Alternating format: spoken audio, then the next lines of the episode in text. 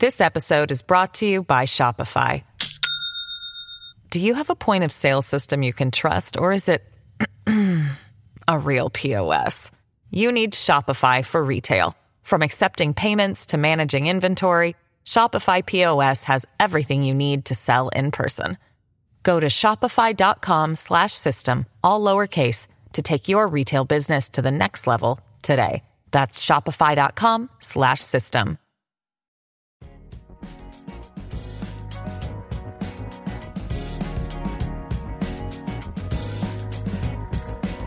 al día con Tribunito por la mañana. A continuación, un boletín informativo de este jueves 31 de marzo de 2022.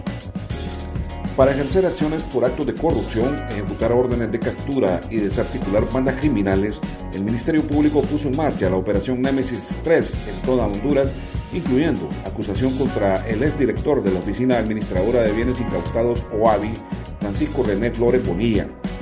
Entre las acusaciones figura la de la Fiscalía Especial para la Transparencia y Combate a la Corrupción Pública en contra del exdirector de la Oficina Administradora de Bienes Encantados OAI, Francisco René Flores Bonilla, a quien se le supone responsable de cuatro delitos de violación de los deberes de los funcionarios.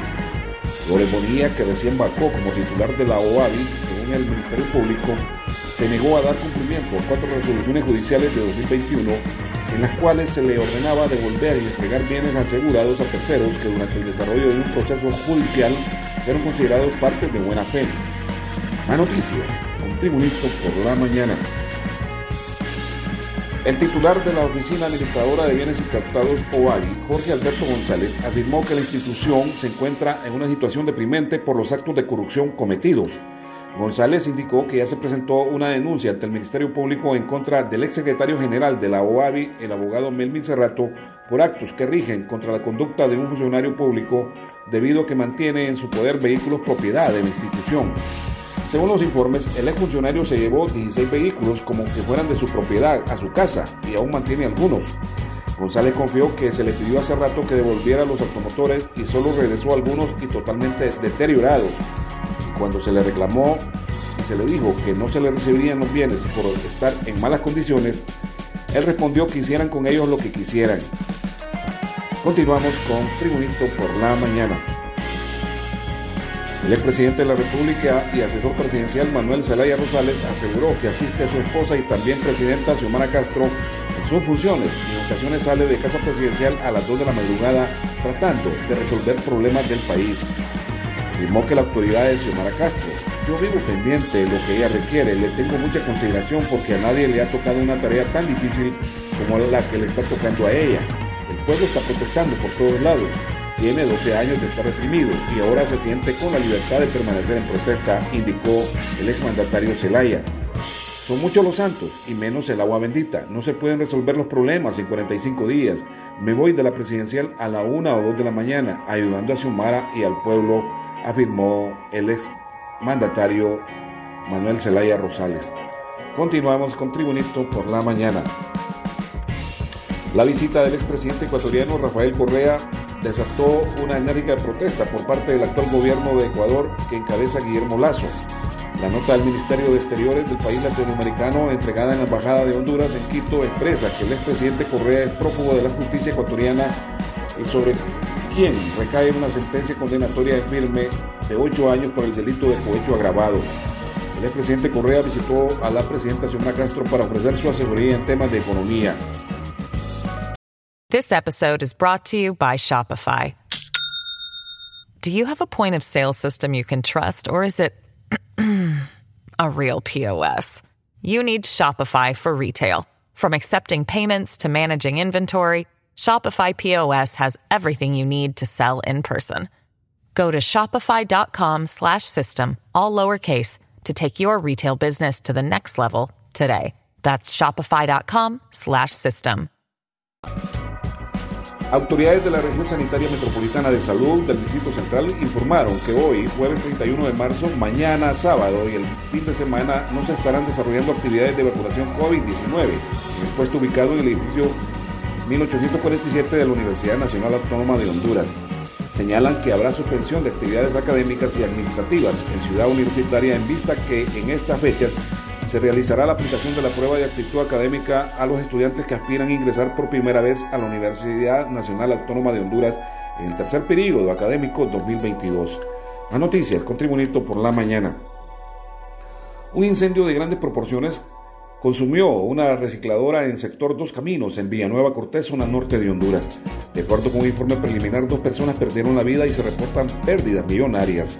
El siniestro inició en horas de la madrugada este jueves y todavía a primeras horas de la mañana había sido difícil controlar las llamas debido al material que reciclan en el lugar donde se registraron varias explosiones. Hasta esa zona llegaron varias unidades del cuerpo de bomberos para tratar de controlar el fuego. Más noticias con Tribunito por la mañana. Hoy, jueves 31 de marzo de 2022, se celebra el Día Mundial del Queso y los quesoadictos están de fiesta. En Honduras, el proyecto Heifer Internacional celebra hoy por lo alto con la Gran Feria del Queso, en conjunto con la Asociación de Agricultores y Ganaderos de Agao de Juticalpa. La realidad es que no hay unanimidad con respecto a esta celebración tan deliciosa. Hay quienes dicen que la fecha oficial es el 20 de enero en España, pero también existe el Día de los Amantes del Queso, Cheese Lord Day, que es el 20 de junio. Las noticias internacionales. Desde Washington se informa. Las solicitudes de pasaporte de Estados Unidos tendrán la opción de género X, que podrán marcar las personas transgénero y no binarias a partir del próximo 11 de abril, según anunció este jueves el gobierno del presidente Joe Biden. En un comunicado con motivo de la celebración del Día de la Visibilidad Transgénero, la Casa Blanca anunció esta decisión con la que se da un paso considerable en el compromiso del presidente Joe Biden por garantizar la identificación de estas personas tal y como ellas reclaman. Y en los deportes, en el nuevo ranking de la FIFA, la selección de Honduras se desmoronó tras su penúltima y su última presentación en la eliminatoria de la CONCACAF al quedar última y sin triunfos en 14 partidos celebrados y la ubica en el puesto 82 del mundo. La selección que más avance tuvo en CONCACAF fue México al entrar top 10 del ranking de la FIFA, noveno lugar, mientras Costa Rica subió 11 puestos en el 31 lugar gracias a su espectacular segunda vuelta en la octagonal de CONCACAF, aunque tendrá que disputar un repechaje contra la selección de fútbol de Nueva Zelanda para saber si va al Mundial de Qatar 2022. Selecciones como El Salvador en el lugar 74, Jamaica en el 64 y Panamá en el 61 se ubicaron por encima de la selección hondureña, incluso Curazao, que no estuvo en la fase final, también superó al combinado Catracho en lo que ha sido la puntuación más baja de los últimos años que ha podido registrar una selección nacional de fútbol de Honduras. Y este ha sido el boletín de noticias de Tribunito por la mañana de este jueves 31 de marzo de 2022. Tribunito por la mañana te da las gracias y te ofrece que estés atento a su próximo boletín de noticias.